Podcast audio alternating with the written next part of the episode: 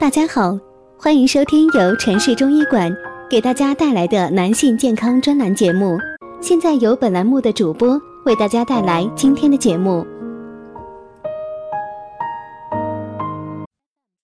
鱼生火，肉生痰，这是生活里大家都知道的常识。在我们今天的生活里，经济条件好了，人人都吃得起水煮鱼，但是你适合吃吗？实际上，有些阴虚的人都在长期使用，还有路边围着麻辣烫的，本来不知道自己是不是阴虚，你吃了脸上长包了，他吃了牙龈出血了，他吃了蹲了五分钟大便还不出来，那这些人就都是阴虚了。总而言之，偏性的东西吃多了是不行的，不管你吃什么，关键看。你是什么体质？刚才说的都是热的，还有凉的呢。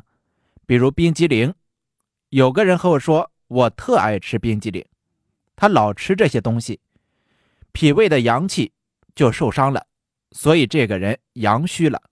人体啊是一个复杂智慧的系统，有自我辨识能力，还有自我修复能力和提升能力。他需要什么，不需要什么，都会在身体内外。给出提示，但是我们对它的认知还是很有限的。如果大家在两性生理方面有什么问题，可以添加我们中医馆健康专家陈老师的微信号：二五二六五六三二五，免费咨询。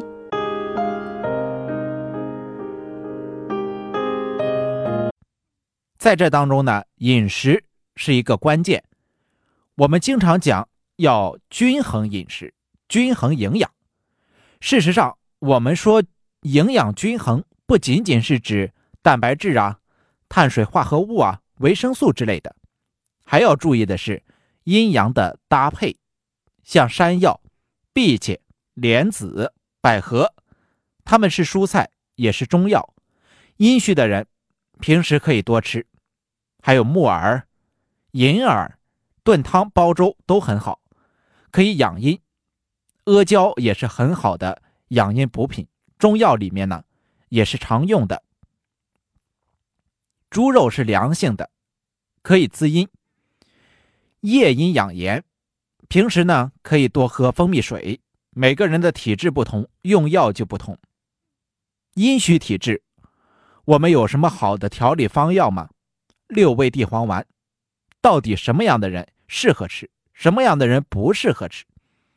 六味地黄丸由熟地黄、山茱萸、山药、泽泻、丹皮、茯苓这六味中药组成。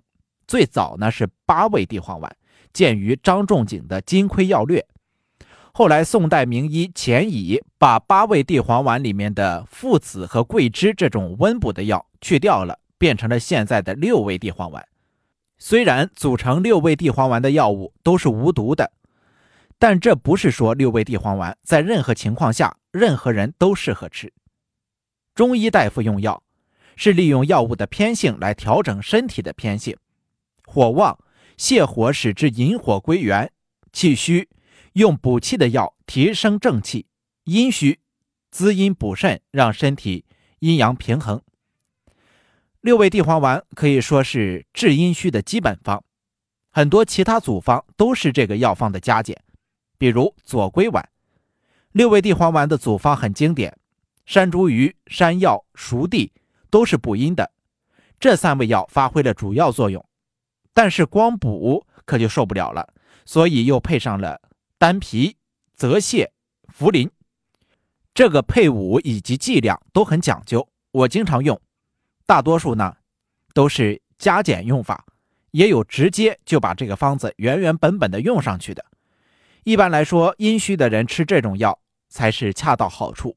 如果不阴虚，吃了以后还会适得其反。在我治疗男性不育症时，经常就用到六味地黄丸这个药方，然后再配上一些阴阳互动的药物，效果非常好。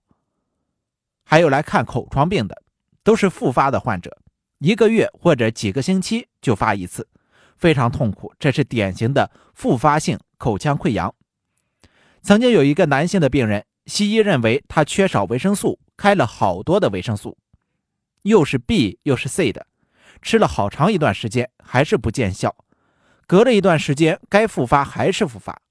这一类人呢，就不是实火了，大多数都是虚火，阴虚火旺。这时候我就会开六味地黄丸，不加减，完整的原方治疗，一般吃两三个月就会有效果。后来他两三年没有复发。好的，今天这一讲先讲到这里，咱们下一讲继续。感谢您的收听。